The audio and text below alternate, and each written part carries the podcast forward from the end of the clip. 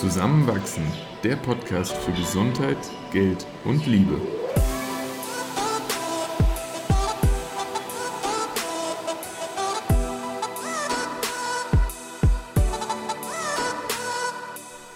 Willkommen zu einer neuen Folge von Zusammenwachsen.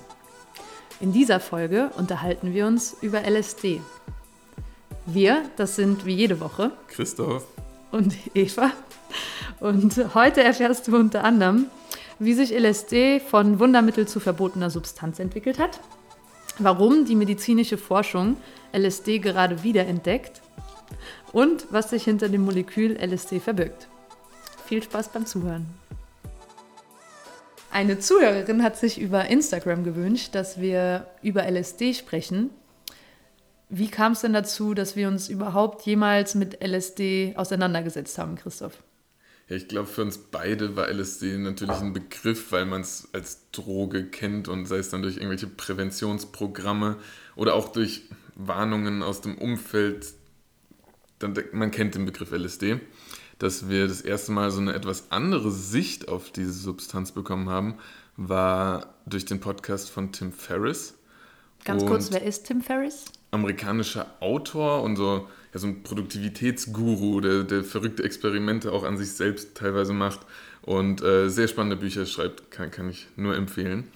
Ähm, und genau, er hat einfach ganz am Anfang mal so einen Einblick gegeben, was es für neue Forschung äh, an, an einigen amerikanischen Universitäten mittlerweile äh, mit LSD gibt. Und mir war das überhaupt nicht bewusst, dass das mehr als eine Konsumdroge ist. Dir glaube ich in dem Moment auch noch gar nicht. Und das waren so die ersten Berührungspunkte. Gleichzeitig vielleicht direkt zu Anfang, wir wollen ja hier in der Folge das auch nicht bagatellisieren. So LSD soll nicht auf der Straße rumliegen und man sollte, glaube ich, sehr, sehr verantwortungsvoll damit umgehen. Ja, einfach weil es auch ein unglaublich potentes Molekül ist, mit dem man in sehr kleinen Dosen sehr große Wirkungen erzielen kann. Aber dazu vielleicht dann auch später noch mehr. Nur, dass das hier das soll kein, keine Werbung für, für diese Substanz sein. Und wir sind auch keine, auch wenn du Medizin studierst, angehender Arzt bist, wir sind keine Experten. Und was wir hier teilen, basiert auf unserem eigenen Interesse, was wir die letzten zwei, drei Jahre verfolgt haben und ähm, den daraus gewonnenen Erkenntnissen. Und mehr Absolut. als das ist es auch nicht. Deshalb auch gerne feedbacken, was wir vergessen haben, wenn wir was ja, vergessen haben. Ja, jederzeit wäre ich dankbar. Wir lernen auch noch in dem Bereich. Genau. Und willst du vielleicht einfach mal kurz grundlegend so zur Entwicklungsgeschichte von LSD was erzählen? Weil es, es ist ja doch eine Substanz, die eine verrückte Geschichte hinter sich hat. In der Tat. Und zwar, wir denken uns in ein Labor in Basel ins Jahr 1943, wo Albert Hoffmann, damals im Auftrag von einem Pharmakonzern Sandoz, ähm, mit Substanzen forscht. Und scheinbar durch Zufall, ein Unglück, einen kleinen Teil dieser Substanz ins Auge oder auf den Finger bekommt und es ihm irgendwie zugeführt wird. Und da hat er festgestellt, uh, ich bin da auf ein Molekül gestoßen mit psychoaktiver Wirkung, sodass er, und ich frage mich, was ihn da geritten hat, drei Tage später diese Substanz zu sich genommen hat, in, wie er damals dachte, einer extrem niedrigen Dosis. Ja, und dieser Tag, der geht als Bicycle Day in, in die Geschichte von LSD ein. Und, Weil er dann danach mit dem Fahrrad noch nach Hause gefahren ist. Genau, gemeinsam mit seiner Mitarbeiterin ist er dann äh, in sein Zuhause geradelt. Und ich habe hier ein Zitat von ihm rausgesucht oder einen Erfahrungsbericht, den er danach niedergeschrieben hat. Und zwar schrieb er, alles im Raum drehte sich und die vertrauten Gegenstände und Möbelstücke nahmen groteske, bedrohliche Formen an. Was er da hatte, wird oft im Nachhinein als Bad Trip bezeichnet, mhm. weil er selbst ja auch überhaupt keine Ahnung davon hatte, was da gerade um ihn passiert. Das Verrückte ist ja, das ist ja der einzige LSD-Trip in der Geschichte, in dem jemand vorher nicht wusste, was auf ihn zukommt. Also, und man muss dazu sagen, auch heute weiß man noch nicht genau, was auf einen zukommt, wenn, wenn man so die ganzen Erfahrungsberichte liest. Aber er wusste gar nichts. Ja, und genau das hat ihn auch besorgt. und zwar hat er im Nachhinein dieses Molekül als Sorgenkind bezeichnet. aber auch als potenzielles Therapeutikum, weil er zum ersten Mal auf eine Substanz gestoßen ist, die in so niedriger Dosierung so potent war. Man muss dazu sagen, er hat ja damals 250 Mikrogramm eingenommen. Also das ist nochmal ein Viertel von einem Milligramm. Das ist wirklich wenig. Ja, wie will man als Forscher erwarten, dass da irgendwas passiert? Absolut. Voll. Und ja, Sandoz, also der Pharmakonzern, ähm, hat dann zum ersten Mal in der Geschichte, insofern ich das auch richtig gelesen habe, so eine offene Recherche gestartet, also so Open Research Processes. Und zwar haben sie zu Forschungszwecken ähm, LSD an Forscher auf der ganzen Welt verschickt, um eben herauszufinden, was damit bewirkt werden kann oder eben auch nicht. Mhm. Und zum Beispiel in den 60er Jahren ist in äh, Nordamerika LSD als Wundermittel gegen Alkoholabhängigkeit angepriesen worden. Dort haben zu der Zeit sehr renommierte Psychotherapeuten eben damit experimentiert und unter anderem gab es auch eine Studie in den 50er Jahren, die festgestellt hat, dass die Behandlung von Alkoholismus mit LSD eine Erfolgsrate von über 50 Prozent hat. Das Problem ist ja langfristig und also jetzt im Nachhinein vor allem auch, dass ja einige Studien durchgeführt wurden mit unterschiedlichen äh, Intentionen, aber die Ergebnisse teilweise im Vorhinein schon so, so erfolgreich waren, dass die Forscher vergessen haben, wirklich saubere Forschung zu betreiben. Das so. ist eine super Überleitung, weil, also erst noch kurz zu diesen Studien. Im Nachhinein wurden da viele methodische Mängel kritisiert. Ähm, da gibt es mittlerweile auch Meta-Analysen. Zur aktuellen Forschung kommen wir auch noch später. Aber was eben, was du gerade angesprochen hast, Christoph, es gab dann besonders einen solcher Forscher, die haben ab einem bestimmten Punkt nicht mehr wissenschaftlich geforscht. Das mhm. muss man ganz einfach so sagen. Und der Timothy Leary hat, der war zu der Zeit an Harvard, äh, ja, noch nicht ganz renommierter, aber schon bekannter, was war er? Psych Professor für Psychologie. Professor für Psychologie, genau. Und der hat aber da immer unorthodoxere Recherchen mit angestellt. Ja. Ähm, unter anderem im Buch Das Licht von T.C. Boyle wird auch beschrieben, wie er da in sein Haus eingeladen hat ähm, in, in der Nähe von Harvard und selbst Experimente mit seinen wissenschaftlichen Mitarbeitern durchgeführt hat. Und die Grenzen zwischen kontrollierten Laborexperimenten und privatem Konsum sind mhm. da sehr stark verschwommen. Und das hat dann auch dazu geführt, dass der Leary von Harvard exmatrikuliert und gefeuert wurde. Ja. Genau. Und er selbst, dieser Leary, und der prägt einen entscheidenden Wendepunkt in der Geschichte von, von LSD. Er selbst hat sich nämlich dann als Evangelist bepreist, ist mit einem Bus durch äh, Nordamerika gefahren, hat auch in Mexiko wilde Veranstaltungen gemacht für all seine, all seine Freundinnen und Bekannten und äh, sich offen für diese Droge ausgesprochen. Googelt gerne mal Timothy Leary Bus. Der, der sieht genau so aus, wie man sich einen LSD-Partybus vorstellt. und ähm, ja, auf jeden Fall führt es dazu, dass der Nixon, also der damalige Präsident, Timothy Leary als The Most Dangerous Man of America gelabelt hat. Jetzt gibt es viele Diskussionen, warum ein Präsident in den USA zu dem Schluss kommt. Michael Pollan verweist auf ein Zitat von Timothy Leary und zwar hat er gesagt: The kids who take LSD aren't gonna fight your wars, they are not going to join your corporations. Und man mag jetzt darüber munkeln und im hm. Nachhinein kann niemand sagen, was jetzt letztendlich dazu geführt hat. Aber 1970 hat Nixon im Controlled Substances Act LSD von der Forschung verbannt. Er hat gesagt, Medical Use is no longer accepted. Und er hat dem auch ein High Potential for Abuse zugeordnet. Zwei Aussagen, von denen man jetzt mittlerweile durch den Stand der aktuellen Forschung ganz klar sagen kann, nein, das ist mhm. falsch, was Nixon da äh, unterschrieben hat und gesagt hat. Aber jetzt nochmal zurück zum Gesamtkontext, hat diese Unterzeichnung dazu geführt, dass die Research an LSD, also Scientific Progress, 30 Jahre lang nicht stattgefunden hat. Weil verboten, dadurch, dass LSD auf einmal eine illegale Substanz war und auch ja heute immer noch ist. Das, das müssen wir festhalten. Nicht nur in den USA, auch hier, wo wir sind, gerade in Österreich oder auch in Deutschland, LSD fällt unter das Betäubungsmittelgesetz. Richtig. Ja. Ja. Genau, und jetzt fast forward. Unter anderem Tim Ferriss hat auch mit angetrieben, dass Psychedelic äh, Research und Psychedelic Medicine wieder vonstatten geht in den USA. Und ich weiß gar nicht, wie viel Lobbyarbeit da notwendig gewesen sein muss, um FDA-Approvals ja. einzuholen. Ähm, aber auf jeden Fall gibt es mittlerweile zum Beispiel an der John Hopkins Universität eigene Lehrstühle, die Psychedelics in Psychotherapy zum Beispiel auch untersuchen. Und seit ja, 2012 ist die, ist die Forschung da wieder ins Rollen gekommen. Und die, ähm, die, das breitet sich ja wirklich auch aus. Also in den Niederlanden gibt es auch schon erste Studien, vor allem mit Psilocybin. Das ist der aktive Wirkstoff in den, den Magic Mushrooms, also in, in Pilzen.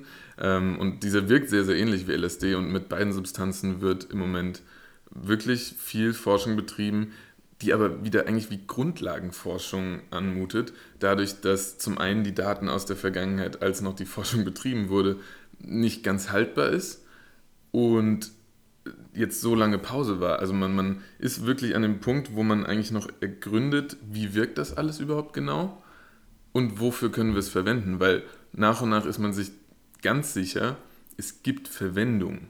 Und das, das ist nicht nur zum Beispiel die Alkoholsucht, die du vorhin schon angesprochen hast. Das, das reicht ja von Depressionen, von posttraumatischen Belastungsstörungen über ähm, Krebspatienten, die, die ihre Lebensfreude verloren haben.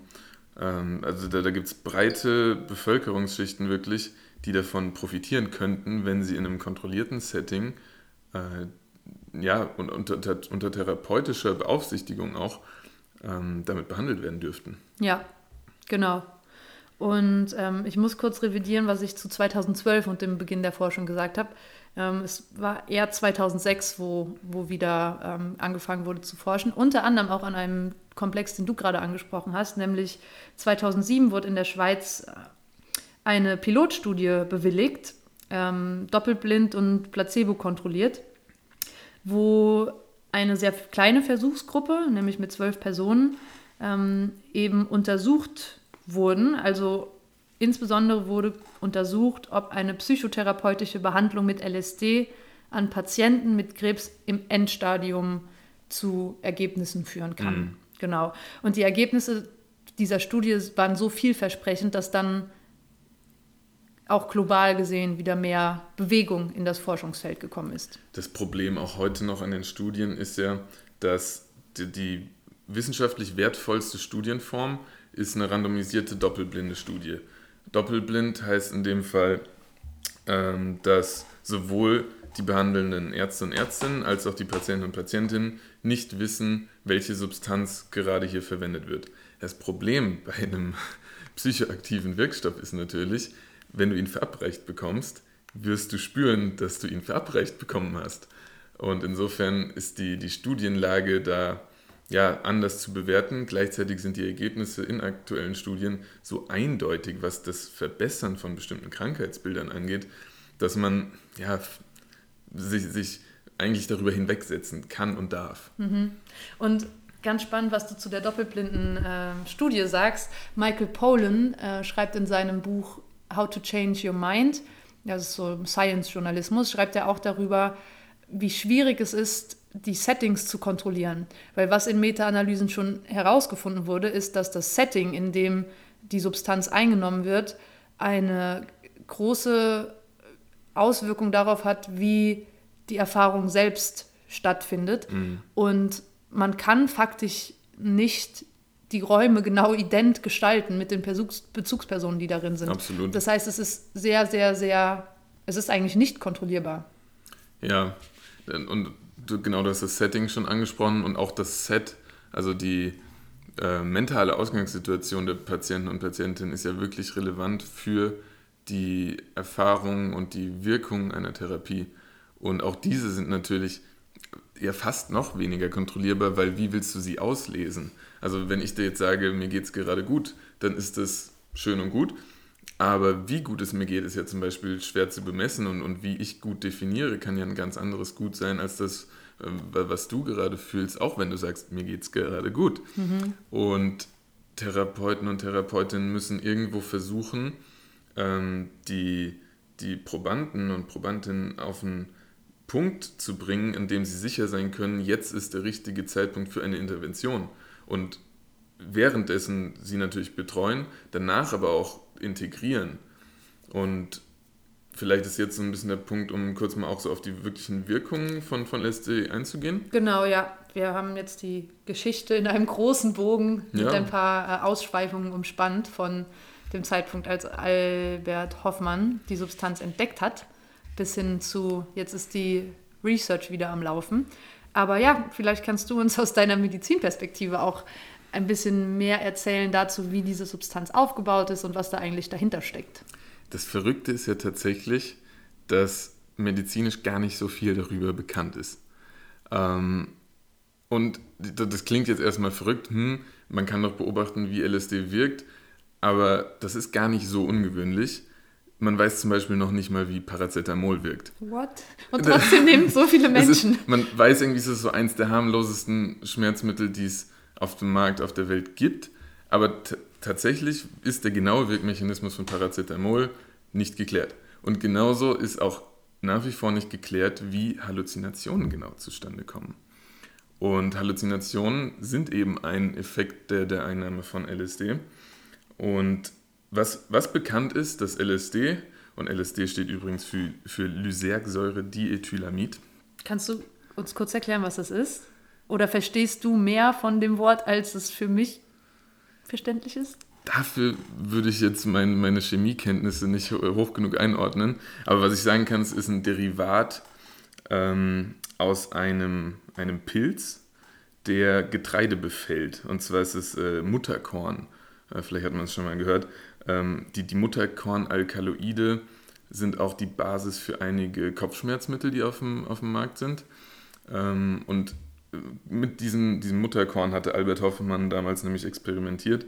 Und wenn man LSD in Substanzbüchern nachschlägt, steht auch oft LSD 25 darin, weil das der, der Name damals war, weil das die 25. Substanz war, die er in seinem Labor ähm, synthetisiert hat. Ah, okay. Spannend. Ähm, also das so zur Einordnung vom, vom Namen und wie es vielleicht noch manchmal deklariert wird. Ähm, was dann, wie wir auch schon erfahren haben, sehr schnell deutlich wurde, das Molekül ist sehr potent. Und potent im Sinne von, es entfaltet seine Wirkung bei extrem geringen Dosierungen. Also 10 bis 20 Mikrogramm reichen für spürbare Wirkung aus. Und es gibt auch viele, die sagen, noch niedrigere Dosierungen haben auch einen Effekt, der vielleicht noch nicht spürbar und noch schwieriger messbar ist. Ähm, da, da, kommen wir dann in den Bereich von Microdosing, ähm, wo es eben um diese ganz geringen Substanzen geht.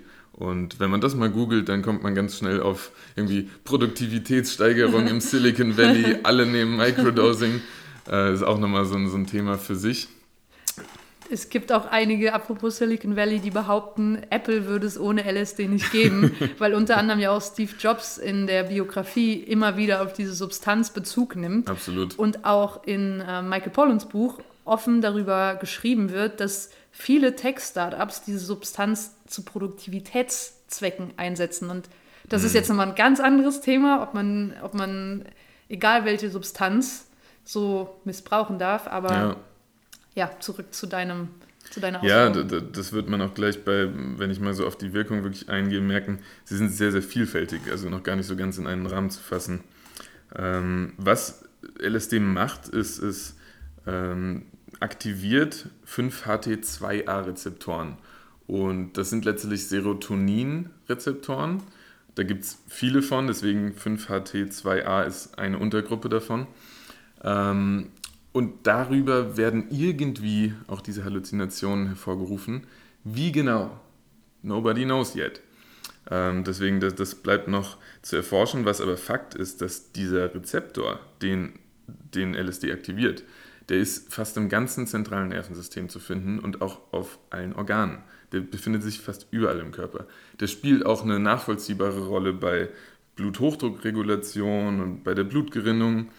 Aber in irgendeiner Form binden auch zum Beispiel eben LSD und Psilocybin als partielle Agonisten, also so als teilweise wirksame, nicht, nicht voll wirksame, aber eben teilweise wirksame ähm, Aktivatoren an diesem Rezeptor.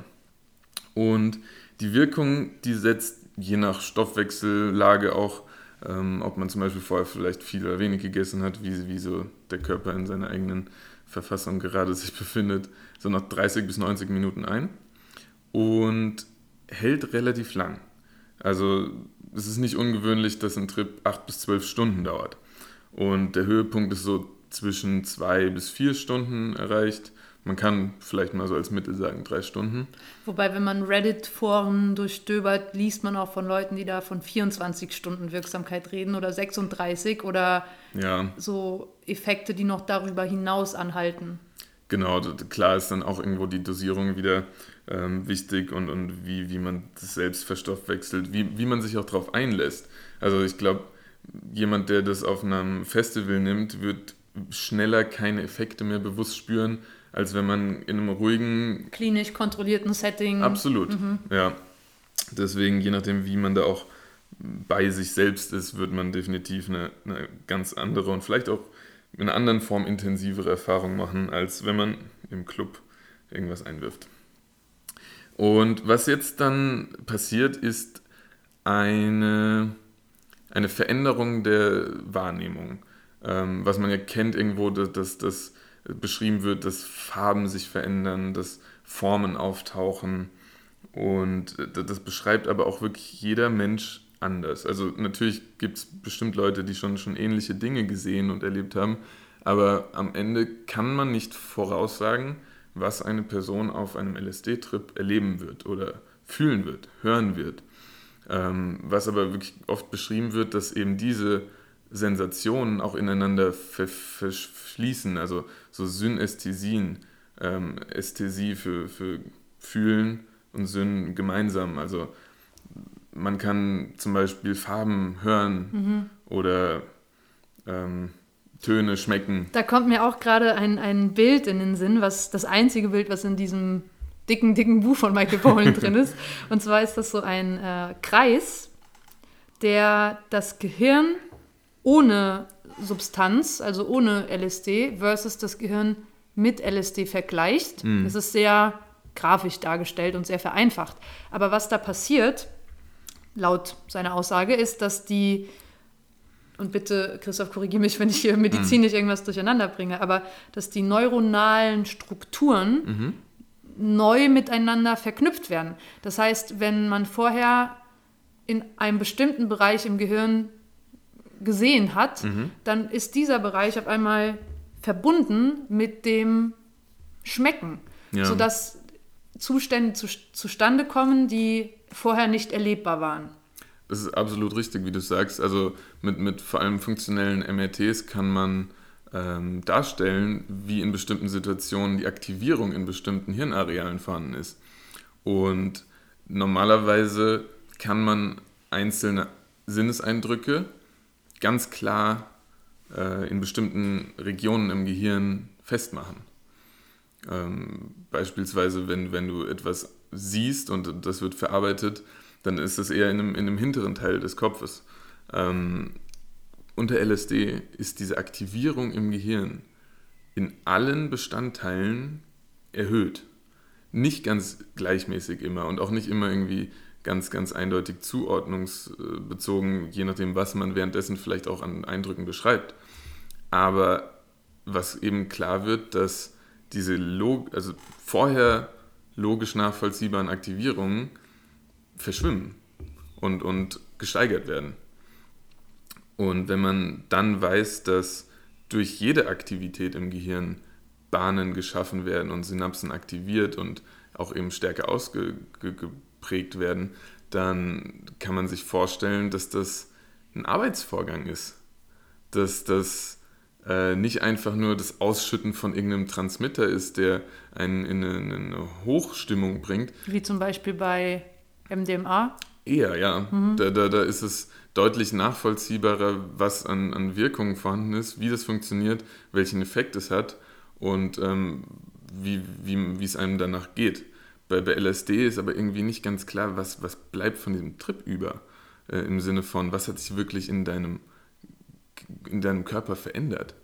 Und dazu passt auch ganz gut dann der Titel von dem Buch von Michael Pollan, was du angeführt hattest, How to Change Your Mind, im Sinne von, du kannst wirklich mit dir selbst arbeiten. Wird sowohl medizinisch deutlich ähm, in Bezug auf die Hirnareale, die auf einmal miteinander kommunizieren, als auch im therapeutischen Setting, wie dann immer wieder beschrieben wird, dass Menschen Erfahrungen machen, die sie vielleicht im ersten Moment gar nicht einordnen können und auch oftmals vielleicht gar nicht als real oder irreal einordnen können, aber sie können im Nachhinein damit arbeiten.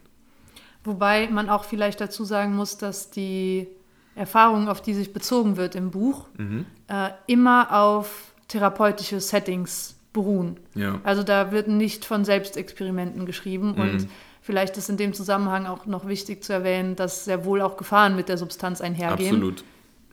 Ja. Die nicht zu unterschätzen sind und die wir hier auch gar nicht irgendwie. Mhm. Nee, deswegen wollen. hast du absolut recht. Ähm, vor allem dadurch, dass eben bestimmte Dinge nicht eingeordnet werden können während, während der Erfahrung, äh, kann es relativ äh, natürlich auch zu, zu Psychosen kommen. Mhm. Also die, die Leute können vielleicht ihre wahrgenommene Realität auch nicht mehr ganz einordnen und, und bleiben, also wie, wie man es manchmal so umgangssprachlich sagt, auf dem Trip hängen. Ähm, können zum Beispiel ja, ihren Körper nicht mehr so kontrollieren, wie es vorher der Fall war, oder haben wirklich Wahnvorstellungen. Und, und deswegen ist eben dieses Währenddessen Set oder Setting die auch darüber hinausgehen? Entstehend währenddessen, aber eben dann auch darüber hinausgehend. Ähm, und, und das kann Jahre dauern. Mhm. Also es gibt wirklich, also natürlich auch, auch Fälle von Menschen, die sich davon nicht mehr erholt haben. Mhm. Und das, das, ist natürlich beängstigend. Das, das ist absolut zu vermeiden. Mhm. Ähm, gleichzeitig zeigt aber die, die bisher bestehende Wissenschaft auch, dass in einem kontrollierten Herangehen an diese Erfahrungen das zu vermeiden ist. Also oftmals waren das dann sehr, sehr unkontrollierte Umgebungen und Personen wurden zum Beispiel einfach irgendwo herausgerissen im Sinne von, ja, zum Beispiel, dass irgendwo in einem Club auf einmal das Licht anging und sie so einen Schockmoment hatten und, und dann sich nicht mehr zurechtgefunden haben, Panik bekommen haben, dachten, sie sterben. Also das sind unkontrollierte Situationen, die es absolut zu vermeiden gilt. Mhm. Ja. Du, du hast ja auch noch recherchiert über die Kategorisierung von LSD auch im Vergleich zu anderen Drogen. Ja. Ähm, wie kann man das denn so einordnen, was jetzt das Abhängigkeitspotenzial betrifft oder auch die, die Schäden, die es auf den Körper mit sich bringt? Das, das ist eine sehr, sehr spannende Einordnung. Ähm, also, was ja tatsächlich oft äh, angeführt wird bei solchen äh, Betrachtungen, sind in erster Linie immer noch auch Tierexperimente. Und es gibt kein Tierexperiment in, in der Geschichte wirklich, in dem ähm, die, die Versuchstiere LSD oder Psilocybin verabreicht bekommen haben und danach ein gesteigertes Verlangen nach dieser Substanz hatten. Sag nochmal kurz, was ist Psilocybin? Das ist nochmal der, genau, der aktive Wirkstoff in den, in den Pilzen, Magic Mushrooms. Also kann man das vergleichen, die Wirkweise ja. von Psilocybin und LSD? Wirkt auch im gleichen Rezeptor und ähm, deswegen in der Forschung werden die oft gemeinsam betrachtet, zwar nicht als, als austauschbare Substanzen, aber mit ähnlichen Möglichkeiten in der Therapie. Und was ist mit den Tieren passiert? Genau, also die haben, haben eben die, entweder Psilocybin oder LSD verabreicht bekommen und hätten danach die Möglichkeit gehabt, zum Beispiel durch Betätigen von, von einem Knopf, über den eine neue Pille herunterfällt, die sie essen können, ähm, diese Substanz wiederzubekommen aber sie hatten kein Verlangen danach. Also sie haben überhaupt keine Sucht, ähm, keine Sucht entwickelt. Während das bei anderen ähm, Tierversuchen und so traurig das ist, dass man das mit Tieren ja. ausprobiert, ist mir irgendwie. Ist halt das kontrollierteste Setting, deswegen ja. wird es angeführt. Aber man, man, hat das auch beim Menschen beobachtet. Äh, Im Sinne von LSD verursacht im Gehirn keine Euphorie. Die Transmitter, die ausgeschüttet werden, werden zum einen nicht so schnell angeflutet. Also man, man, kann zwar ein Hochgefühl entwickeln durch die Erlebnisse währenddessen, aber anders als zum Beispiel unter Opiaten oder unter Heroin bekommst du nicht diesen, diesen euphorischen Kick, der dich in ein unglaubliches Wohlempfinden reinbringt. Und deswegen entwickelst du keine körperliche Abhängigkeit unter LSD oder Psilocybin. Mhm. Ähm, und die psychische Abhängigkeit ist auch annähernd nicht vorhanden, ähm, weil, weil, weil das oft miteinander einhergeht. Du, du, du kannst dich an, an, und das wird oft so beschrieben, an alle SD-Trips zwar sehr positiv erinnern und trotzdem waren sie vielleicht aber wahnsinnig anstrengend. Und du, du willst das vielleicht dann auch einfach nicht jeden Tag oder jede Woche, vielleicht noch nicht mal jeden Monat haben. Mm, und wenn man das jetzt vergleicht mit anderen uns bekannten Substanzen, wird es halt sehr beeindruckend. Ähm, Alkohol hat zum Beispiel ein Verhältnis in Bezug auf seine wirksame Dosis zur tödlichen Dosis von 0,1. Das heißt, die Dosis, bei der wir eine Wirkung spüren, müsste verzehnfacht werden, damit wir davon sterben. Das ist unglaublich schnell. Das heißt, diese therapeutische Breite, wann wirkt etwas, wann ist etwas tödlich, ist sehr, sehr gering. Bei LSD und Psilocybin ist das Faktor 100. Also 1000 vertausendfacht und mm, dann könnte es sein, dass man daran stirbt. Fakt ist aber letztlich, es ist noch nie jemand allein körperlich an den Wirkungen von LSD gestorben. Und wie viele Alkoholtote haben wir jedes Jahr? Es sind Millionen weltweit. Ja, das ist so überraschend. Und Alkohol klassifizieren wir nicht als Droge, aber die anderen mhm. Drogen sind auf einmal schon Drogen. Und wenn man sich ähm, von David Nutt eine Studie anschaut über das Schadenspotenzial geläufiger Drogen, ja. da wurde ich zum ersten Mal sprachlos, als ich das gesehen habe, weil da wird das Schadenspotenzial von 0 bis 80 geklustert. Und Alkohol hat das Potenzial von 72, also ein sehr hohes Schadenspotenzial. Mhm. Heroin liegt nur bei 55, Kokain bei 27, Anabolika bei 10 und LSD und Pilze bei 6. Das heißt, das Schadenspotenzial zur Selbstschädigung oder Fremdschädigung mhm. ist bei LSD um ein Zehnfaches geringer als bei Alkohol. Das Risiko bei LSD ist ja äh, tatsächlich eigentlich nur, dass man sich durch die Erfahrungen des Trips wehtut, dass man denkt, man kann irgendwo runterspringen, weil es einem nicht mehr so hoch erscheint zum Beispiel. Mhm. Ähm, aber selbst Koffein ist gefährlicher in Bezug auf die reine Substanz als LSD. Also das ist absurd. Du meinst jetzt im Hinblick auf das Schadenspotenzial und den physischen Schaden? Ja, ja. ja. Und äh, wenn, wenn wir das Abhängigkeitspotenzial, was vorher schon beschrieben wurde, anschauen, dann gut, dann ist wirklich ganz oben Heroin. Danach kommen schon Nikotin und Morphin. Gut, dann Kokain kann man auch nachvollziehen. Und dann kommt auch schon wieder Alkohol. Und weit, weit dahinter kommen irgendwann Ketamin, Mescalin und dann ganz am Ende LSD und Psilocybin. Also was die, die Schädlichkeit der Droge angeht und, und das Suchtpotenzial, ist man hier auf einer sehr sicheren Seite, was die Gefahren oder auch die Risiken des Konsums nicht schmälert, weil diese psychische Auswirkungen haben können. Aber diesen Verruf, den LSD als solchen hat, muss man in Verhältnis setzen. Äh, einfach nur, weil es eine synthetische Droge ist, ist es nicht ein Teufelszeug. Mhm. Es ist ein sehr mächtiges Werkzeug, mit dem man lernen muss, umzugehen. Und ich bin halt extrem neugierig, ob die Menschen noch mehr darüber lernen und vielleicht auch erfahren, wie sie es sich zunutze machen können. Mhm. Definitiv. Ein schönes Schlusswort. Spannende Folge. Ich bin, bin wirklich neugierig, was da noch kommt. Ja, und wir freuen uns auch auf Feedback. Und wenn ihr Wünsche habt für die nächsten Folgen, schreibt uns bitte weiterhin so fleißig auf Instagram, zusammenwach oder schickt eine E-Mail an zusammenwach.gmail.com. Und für nächste Woche haben wir aber schon ein Thema, oder? Genau, und zwar geht es nächste Woche um Feminismus. Und was genau sich dahinter verbirgt, könnt ihr nächsten Freitag hören. Das werden wir dann mal erkunden. Hat mir Spaß gemacht. Bis nächste Woche. Ciao. Ciao.